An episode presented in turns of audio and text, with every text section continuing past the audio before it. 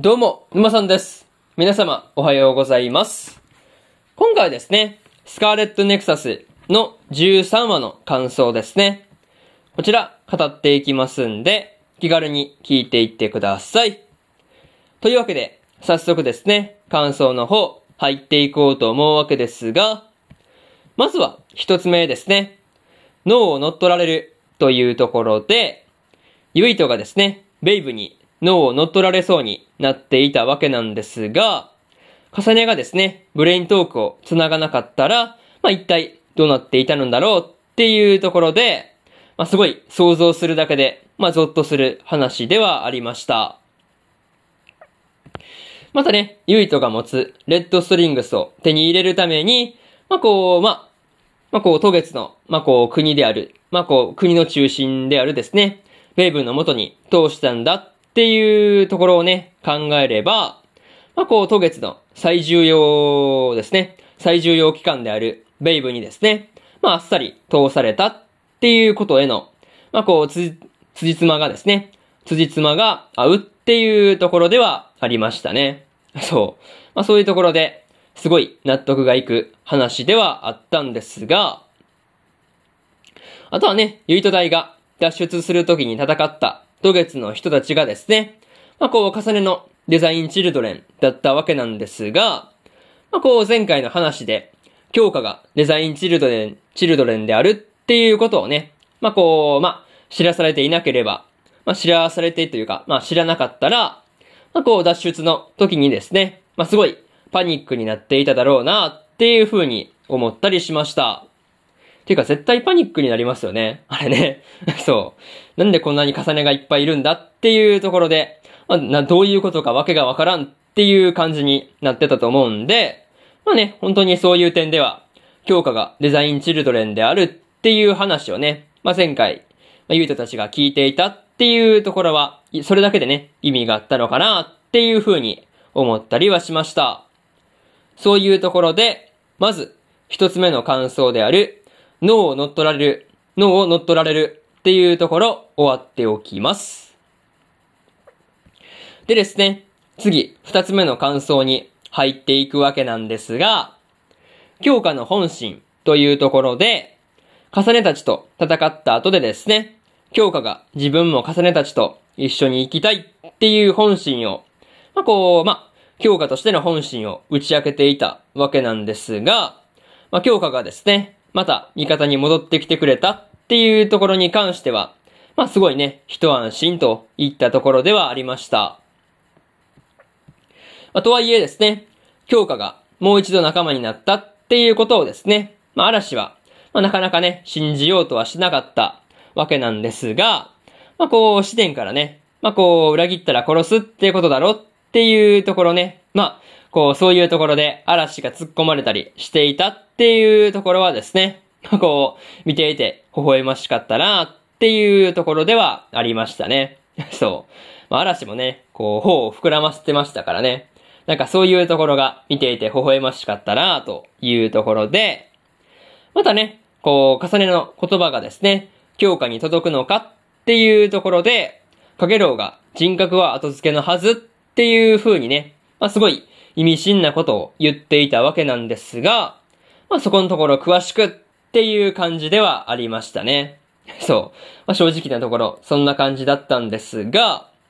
まあ、それと戦闘を見ていて、まあ、強化の複製の能力ですね。まあ、これに関しては、デザインチルドレンである、デザインチルドレンであるっていうところと何かしら関係があるのかなっていうところで、まあ、すごくね、気になったところではありました。まあね、それがどういうことなのか、まあ明かされることを祈るばかりではあるんですが、まあ、とりあえず、二つ目の感想である、強化の本心というところ、終わっておきます。でですね、次、三つ目の感想に入っていくわけなんですが、情報の交換というところで、ユイト隊と重ね隊がですね、合流して、それぞれが渡月で得た情報を交換していたわけなんですが、まあこうお互いにね、知らないことばかりで、まあこれだけでね、十分交換する意味はあったんじゃないかなっていう風に感じられる場面ではありましたね。またね、こう、重ねには、ユイトを殺そうとするっていう意志はもうないんだっていうこととか、こう、殺そうとしていた背景事情とかね、まあそういったところも、ちゃんとこう、ユイトに伝えられたっていうところに関してはですね、まあすごく安心したところではありましたね。他にもね、クナドゲートとユイトの、まあ、クナドゲートとユイトの能力との関係がですね、重ねからの説明で、まあ、こう判明したっていうところに関してもですね、まあ、こう、その辺をユイトもね、知ることができたっていうところは良かったなという話ではありましたね。まあ、とはいえですね、人類が月に行って戻ってきたっていう話で、まあ、その影郎がですね、まあ、生き証人であるっていう風な、こう、まあ、感じで終わっていたわけなんですが、まあ、そもそもね、2000年近く前からどうやって生きているのかっていうところとか、まあ、移民団で、かげろう以外もですね、かげろう以外で、今も、まあ、こう、まあ、活動してるというかね、まあ、そういう移民団の人がね、いるのかなっていうところとかね、まあ、すごい、こう、まあ、気になる要素が、まあ、こう、山盛りでは、山盛りではあるんで、まあ、すごい、こう、まあ、その謎がですね、一つ一つ、まあ、こう、まあ、解き上がされていくことをですね、祈るばかりというところで、三つ目の感想である、情報交換、情報の交換というところ、終わっておきます。でですね、最後にというパートに入っていくんですが、今回で無事にですね、強化が、重ねたちの仲間に戻ったわけなんですが、それも強化本人の意思であるっていうところで安心したという話ですね。またね、ユイトの兄のカイトがですね、まあ一族の悲願を達成するっていう風に言ったりしてましたが、まあ一族の悲願って何ぞやっていうところで、すごく気になる話ではあるというところで、まあ、他にもね、合流したユイトと重ねたちが今後ですね、どういう動きをするのかっていうところにもね、注目しておきたいところではあるという話で、まあ、とりあえずね、次回では、かげろうの口からどんなことが話されるのか、今から楽しみだったりするというところで、今回のスカーレットネクサスの13話の感想はですね、ここまでと、まあここまでで、えー、終わっておきますという話で、今までにもですね、1話から12話の感想はですね、それぞれ過去の放送で語ってますんで、よかったら過去の放送もですね、合わせて聞いてみてくださいという話と、